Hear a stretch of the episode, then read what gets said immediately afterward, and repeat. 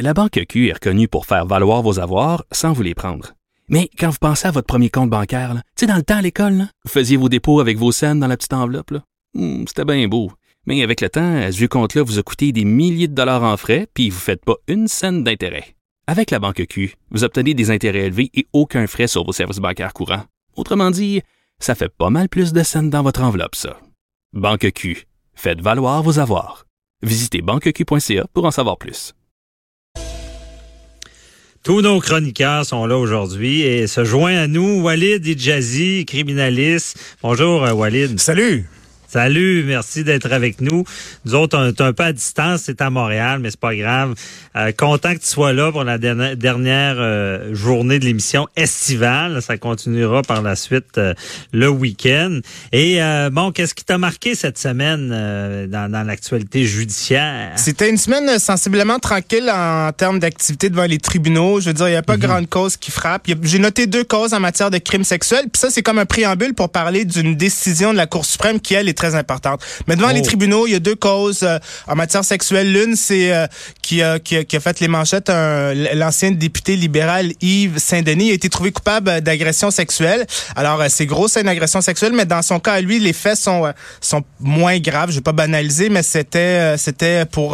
ben, il s'est faufilé dans le lit d'une de, de quelqu'un qui avait fait une fête chez elle, euh, Ok. puis, puis il l'a embrassé. Bon, alors, il est accusé d'agression sexuelle. Lui, il a nié. Il a dit, j'ai juste donné des, des becs sur ses Le juge ne l'a pas cru. Il l'a trouvé coupable d'agression sexuelle, mais il a ultimement bénéficié d'une d'une absolution conditionnelle parce que c'était euh, ça c'était parce que dans l'échelle de gravité c'est pas le crime euh, le plus grave c'est un puis il y a eu il y a eu beaucoup de médiatisation fait a plus il y a pas de casier judiciaire en bout de piste il s'en- tire euh, pas trop pire une autre cause en Mais, matière euh, Walid, Ouais. excuse, euh, on en profite, là, la- l'absolution condition- euh, inconditionnelle et conditionnelle. Peux-tu rappeler aux gens à quoi ça sert? Parce qu'il y en a souvent qui sont scandalisés. Ah, c'est ça, euh, Ouais. Ça, il va y sentir bien, mais il y a une bonne raison de ça. Alors pour les crimes les euh, les moins graves, on peut on veut pas rien banaliser, mais il y a des crimes Non. extrêmement graves, puis il y a des crimes moins graves. Lorsque c'est pas passible d'un emprisonnement de 14 ans, il est possible euh, d'obtenir une absolution conditionnelle ou inconditionnelle. Ça, ça veut dire qu'on est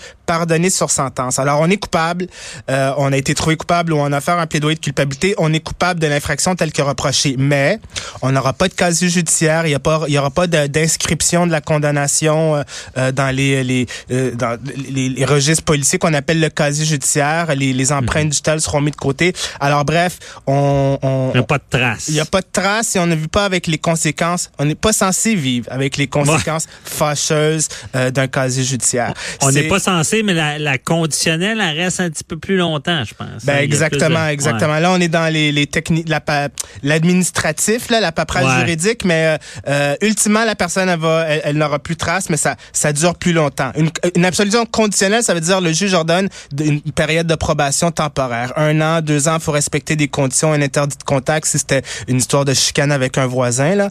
Euh, Et Mhm. lorsque la condition sera accomplie, on aurait euh, euh, fini sa période de probation. Là, euh, on pourra espérer que les traces se font effacer. Alors bref, Puis ça sert aussi à, à pas faire dérailler le monde trop, parce qu'avec un casier, on dira ce qu'on veut, c'est- c'est c'est moins évident dans la vie. Là. Ouais, ouais, puis on s'en est parlé euh, souvent. Les, les, c'est pas souhaitable. Un casier judiciaire, ça peut créer plusieurs complications au niveau des voyages, au niveau des assurances, au niveau de l'emploi, etc. Alors, il est chanceux, là, Yves Saint-Denis. euh, C'est pas sympathique ce dont il a été trouvé coupable, mais il, il s'en sort au niveau de la peine.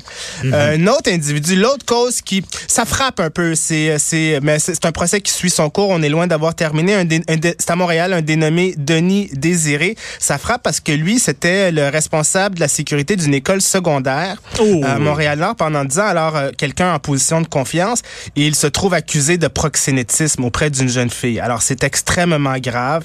Euh, et là, le procès suit son cours. Euh, la, la fille, elle a témoigné cette semaine et éventuellement, son avocate va contre-interroger la fille. Alors, sur le procès de Denis Désiré à dire, qu'est-ce qu'il y a à dire? Pas grand-chose à part que les faits qui lui sont reprochés sont pas sympathiques, mais il est présumé innocent et on verra ce que sera le verdict. Il va se défendre, il a une bonne avocate qui va rigoureusement le défendre. Et sur le droit, et là, tout ça, c'est pour nous amener à une décision de la semaine dernière de la Cour suprême qui est, est très importante. C'est une décision qui s'appelle Hervé, et c'est sur le droit, justement, d'un accusé de pouvoir efficacement se défendre lors de son procès. Je te fais une longue mhm. histoire euh, très courte. Euh, le, le code criminel empêche, euh, sauf exception, et les exceptions sont importantes, mais règle générale, on empêche de contre-interroger. Alors, l'avocat de la défense ne peut pas poser des questions à une victime alléguée d'agression sexuelle sur son passé sexuel euh, at large. Alors, on peut pas mhm. contre-interroger une plaignante sur euh, ses, activités sexuelles en général, sur sa réputation On peut pas dire réputation, c'est ça. Et, et, et, je pense qu'on devine pourquoi. C'est pas parce que, et c'est un peu comme une preuve de fait similaire. Mettons, on m'accuse de vol et on veut prouver que je suis le coupable d'un vol le vendredi en mettant en preuve des vols que j'ai faits dans le passé, ben c'est pas parce que j'ai fait ces vols-là que c'est moi qui est coupable du vol dont on me reproche à cette date-là. C'est un peu la même idée. C'est pas parce que euh, j'ai consenti à une activité sexuelle à une date X que j'ai nécessairement consenti à l'activité sexuelle à une autre date que je dis mm-hmm. était, non consensuelle. Alors ça, c'est une chose. Et aussi, c'est on veut pas laisser penser que je suis peut-être du genre le genre de personne à consentir parce que j'ai des mœurs sexuelles ouvertes euh, à d'autres mhm. moments. Alors on veut pas, on trouve que c'est totalement impertinent, que ça sert à rien, que c'est intrusif, euh, que ça viole la vie privée, la dignité, que de rentrer, euh, je dirais, at large, là, sans balise, dans le passé sexuel de quelqu'un. Sauf que des fois, ça peut être pertinent. Et dans la cause de la Cour suprême de, de, la semaine dernière, l'accusé se faisait reprocher une agression sexuelle. On voulait mettre en, en preuve le fait que sa victime était enceinte. Alors, on, lui reproche quelque chose de grave et on veut mettre en preuve le fait qu'elle soit que la fille en est tombée enceinte, mais à cause de l'interdiction de contre-interroger sur le passé sexuel, euh, il, il, a demandé la permission de contre-interroger. On, on, lui a refusé de contre-interroger sur la grossesse. Euh, tout ça, ça a monté jusqu'en Cour suprême et la Cour suprême dit effectivement il y a ces protections là, mais c'est pas, il y a quand même le contre-interrogatoire. La personne a le droit de se défendre. Il faut un équilibre entre le droit à une défense pleine et entière et d'un autre côté euh, la dignité de la femme. Tout ceci pour dire que la personne peut se défendre si euh, si c'est ciblé, si c'est balisé, si on explique au juge que j'ai une activité sexuelle précise, pas son passé au complet, mais une activité sexuelle précise pertinente quant à l'accusation qu'on me fait. On dit que je l'ai mis enceinte, alors je vais pouvoir la contre-interroger là-dessus. Alors, euh, la Cour suprême rétablit, réaffirme un, équilibre. Alors, mhm. protection des femmes d'un côté, des victimes alléguées d'agression sexuelle d'un côté et de l'autre, le droit à une défense pleine et entière. J'ai trouvé ça très, très, très intéressant et j'invite les gens qui s'intéressent parce qu'on parle beaucoup de crimes euh, sexuels, dans l'air du temps depuis quelques années, là, euh, de porter attention à cette décision qui, euh, qui explique un phénomène quand même très sensible et complexe. Ben oui, mais d'ailleurs, euh, j'en profite de ta présence. Ouais. C'est une bonne entrée de jeu. C'est très fragile comme équilibre. Ça doit pas. Je, je pense que tu as déjà représenté peut-être des, des, des, des, gens qui ont commis des agressions, je sais pas, mais ça ça doit pas être évident pour l'avocat de la défense d'avoir cet équilibre-là. Parce qu'on a une volonté de défendre notre client, on veut contre-interroger, mais est-ce qu'il y a, y a des places où est-ce qu'on veut pas, qu'on va pas, ou est-ce qu'il y a une ligne qu'on veut pas franchir quand on contre-interroge cette victime-là? Euh, c'est une bonne question. C'est je l'ai fait. Je l'ai fait à plusieurs mhm. reprises. J'ai commencé à faire ça en tout début de pratique, d'ailleurs, dans des contextes de, de gang de rue, etc. C'était pas des causes faciles. C'était des causes qui, moi, me permettaient d'apprendre mon métier, mais c'était c'était pas des causes faciles à faire. Et dans des causes d'agression sexuelle, contre-interroger une, une, victime alléguée, c'est pas quelque chose d'évident parce que d'un côté, on, on lorsqu'on s'embarque dans un dossier, dans un procès, dans une défense, on, doit défendre notre client. On, on accepte le mandat et le, notre, on doit le défendre euh, au meilleur de nos capacités. Euh, et d'un autre côté, on veut pas, on veut pas euh, manquer de respect et être, et être intrusif. Alors c'est c'est pas un, pour l'avocat, c'est pas un exercice facile. Alors c'est mhm. une chose d'identifier des questions qui, qui nous semblent pertinentes. Moi, je veux rentrer dans ces questions-là. C'est pertinent à ma cause. C'est pas intrusif. Je veux pas qu'on interroger la fille sur son historique sexuel au complet. J'ai des questions ciblées. ça, c'est une chose, mais la façon de les poser aussi, ça, il y a mhm. aucun jugement qui nous enseigne comment euh, poser des questions. Et ça, ça va varier d'une cause à l'autre, d'une personnalité à l'autre. Euh, mais règle générale, j'essaie d'être sérieux, de défendre mon client vigoureusement, sans manquer de respect. Le terme, c'est vexatoire. On veut pas mhm. euh, rentrer dedans quelqu'un. On veut pas euh, l'abaisser, la minimiser, l'insulter, la diminuer. là. Parce, parce que ça peut être un jeu dangereux aussi d'être trop vis-à-vis le juge, je pense. C'est de, de trop vouloir la contre-interroger puis manquer de respect. Ça peut peut-être se retourner contre notre client. Là. Oui, être trop agressif, c'est rarement payant. Pas, pas, Mhm. pas, pas devant. Ben, l'art de contre-interroger un témoin en général, c'est, pas une science exacte, puis c'est très, euh, c'est très, faut être intuitif. C'est quoi euh, Mhm. C'est un art. Oui, puis pour avoir une espèce d'intelligence émotionnelle, on s'adapte.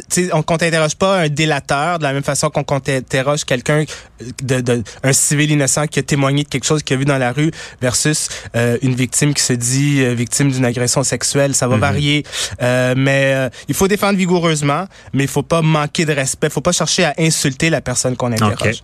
Ouais, parce que tu sais, dans, dans on en parle de contre-interrogatoire, il y a un peu des techniques. Des fois, tu dois être très gentil avec la, la personne que tu, tu contre-interroges parce qu'elle elle va plus te parler, j'imagine. Des fois, tu dois être un peu plus rough, là. Euh, pour, pour ceux que ça intéresse, et là, je sors du cadre de la discussion, c'est-à-dire les Oui, sexuels. Je de parle, ça. je parle de compte interrogatoire en général. Euh, Un témoin, un procès, c'est pour préparer ma plaidoirie à la fin. Alors, le témoin, qu'est-ce que j'ai besoin de lui? Qu'est-ce que j'ai besoin de faire ressortir pour plaider ma cause en plaidoirie finale à la toute fin? Et c'est tout. C'est pas commencer à jouer avec, c'est pas commencer à parler de tout et de rien, c'est pas une conversation de salon, c'est une conversation très ciblée dans le cadre d'un procès. là. Alors, je me limite à faire ressortir l'information qui m'est nécessaire. Et après ça, c'est qui la personne? Ça sert à rien de rentrer dedans et de d'interroger agressivement quelqu'un qui est un simple témoin oculaire qui marchait dans le parc, qui n'est pas un bandit puis qui vient de bonne foi à la cour. Ce sera pas payant. Ça. Et si on est devant un jury, il y aura une très mauvaise perception de ça. Euh. Mais en même temps, je vais pas flatter dans le dos un, un délateur dans une affaire de drogue. Si euh, je suis convaincu qu'il ment, qu'il fabrique de la preuve, là, je vais, je vais rentrer dedans un peu plus euh, agressivement. Alors, ça va dépendre de la personne, ça va dépendre de la cause, mais c'est euh, le compte interrogatoire, c'est l'arme le plus important hein, euh, pour un Ben avocat de la défense. C'est c'est c'est c'est le plus important. C'est l'outil de travail principal et c'est quelque chose qui doit se qui se développe et qui se perfectionne d'une cause à l'autre. Mhm. Des fois, on, on veut des aveux. On, on- des fois, la, la méthode, c'est d'être gentil. Puis des fois, c'est d'être méchant. Ça dépend à qui on parle. J'ai vu des avocats être tellement gentils. Puis la, la- la- personne interrogée, il les aimait tant, mais il disait ça en rendait ce que l'avocat ouais. voulait. Eh oui. Donc, la po- power of nice, comme on dit, à force de la gentillesse. Euh, donc, mais merci beaucoup, euh, Walid Jazzy. euh, très intéressant. Euh, mais merci pour euh, la saison estivale. là, Ça m'a fait euh, extrêmement plaisir. J'ai euh, adoré euh, collaborer. Ben oui, puis merci, c'était un très bon vulgarisateur. Puis ça va continuer, en tout cas, on se reparlera, ce serait Ben le oui. fun que tu reviennes euh, aussi à, à- à l'occasion. Et à la l'auditoire, euh, de- je, je, ça, ça me fait plaisir de, de vous expliquer les causes criminelles la semaine.